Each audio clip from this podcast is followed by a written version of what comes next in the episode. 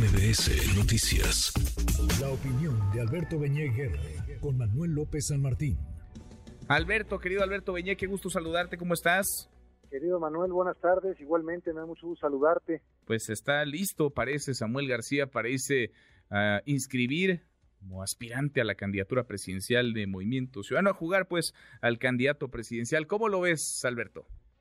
Pues veo, Manuel, eh, tres, tres dimensiones sobre este caso. Una es eh, la que subrayas, es una dimensión ética que tiene que ver con la mentira, que tiene que ver con el incumplimiento de un compromiso eh, tan relevante como ejercer la gobernatura de Nuevo León, eh, con haber dicho que jamás haría lo que hizo el Bronco, que él no dejaría el gobierno a la mitad, que cumpliría los seis años completos. Y bueno, pues aquí resulta que yo no sé si es tanto la ambición o acuerdos políticos eh, inconfesables los que están llevándolo a tomar esta decisión. Y, veo también pues eh, una dimensión jurídica constitucional que es eh, complicada para él porque eh, la Constitución de Nuevo León establece que el Congreso podrá otorgar licencia al gobernador por un máximo de seis meses, en cuyo caso el propio Congreso nombrará a un eh, interino que lo supla. Y la tercera, que es la política, tiene que ver con que el Congreso de Nuevo León está integrado con 42 diputados, uh -huh. de los cuales 28 son del PAN y del PRI, es decir, tienen la mayoría para conceder o, o, negar la licencia y tienen también la mayoría para nombrar al interino. Eh, entonces, eh, en, entre estos tres eh, juegos, estas tres pistas, me parece que el asunto es opaco, enredado, eh, confuso y lo que revela, bueno, pues es, me parece, un juego de Movimiento Ciudadano y de Samuel García en la perspectiva del 24 para servir a la 4T en la contienda presidencial. Eh, interesante porque sí, de la palabra de Samuel García no podemos confiarnos eh, demasiado, él lo dijo, quién sabe qué pasó en el camino, qué accidentes hubo, qué acuerdos, dices, inconfesables pudo haber eh, construido. El hecho es que pues allá va con estos obstáculos en el camino, porque si toma la decisión de separarse seis meses del cargo, pues a ver qué gobierno se encuentra cuando regrese, a ver quiénes están ahí despachando, a ver quién va a ser el sustituto. Y luego está lo que hace Movimiento Ciudadano. Ayer por primera vez, Alberto, eh, Dante Delgado nombró a Marcelo Ebrard como un posible aspirante. Dijo, nuestra opción interna sería eh, Samuel García y un posible externo, nuestra opción externa sería el licenciado Marcelo Ebrard.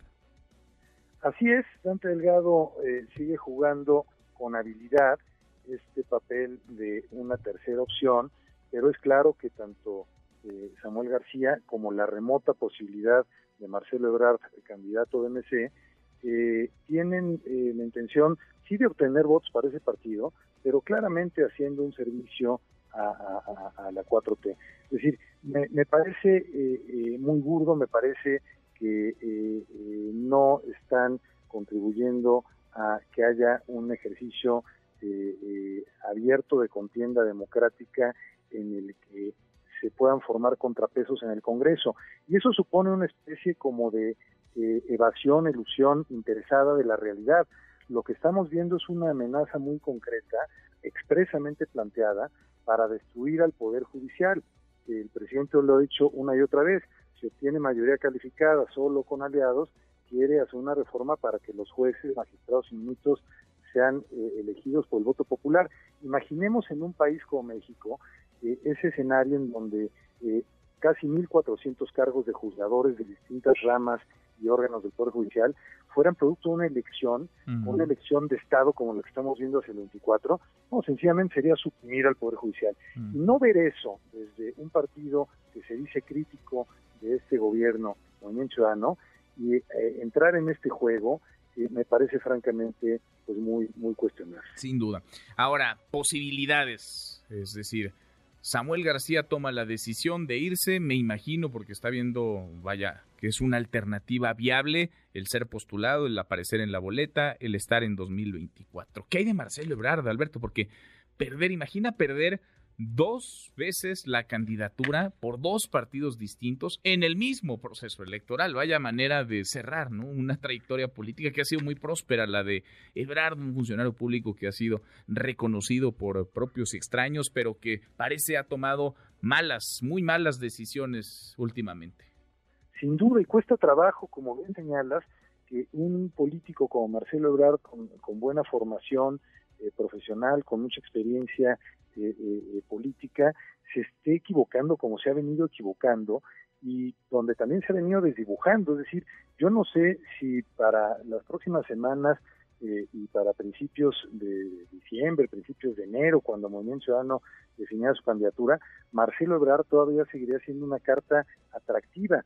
Creo que el desgaste ha sido enorme y tampoco estoy seguro que Marcelo Ebrard quisiera ir a arrancar votos al frente opositor a favor de Claudia Sheinbaum.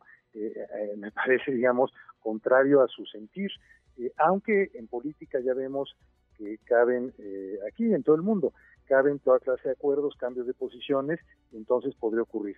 Lo que sí me parece es que vamos a ver una controversia jurídico-constitucional en, en Nuevo León por esta solicitud de licencia y la eventual designación de un interino, pero también me queda muy claro que Samuel García sí está pactando eh, hacer un juego que conviene al presidente López Obrador y a la 4T.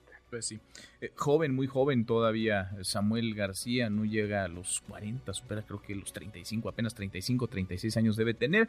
Y pues la palabra uno pensaría es algo muy valioso, tendría que serlo para la reputación, para la trayectoria, para el perfil, digamos, como carta de presentación de un político sobre todo, pero a Samuel García parece que eso no le preocupa, no le preocupa demasiado. Querido Alberto, qué gusto escucharte, gracias como siempre. Muchas gracias a ti, un abrazo Manuel, buenas tardes. Un abrazo grande, muy buenas tardes. Redes sociales para que siga en contacto: Twitter, Facebook y TikTok. M. López San Martín.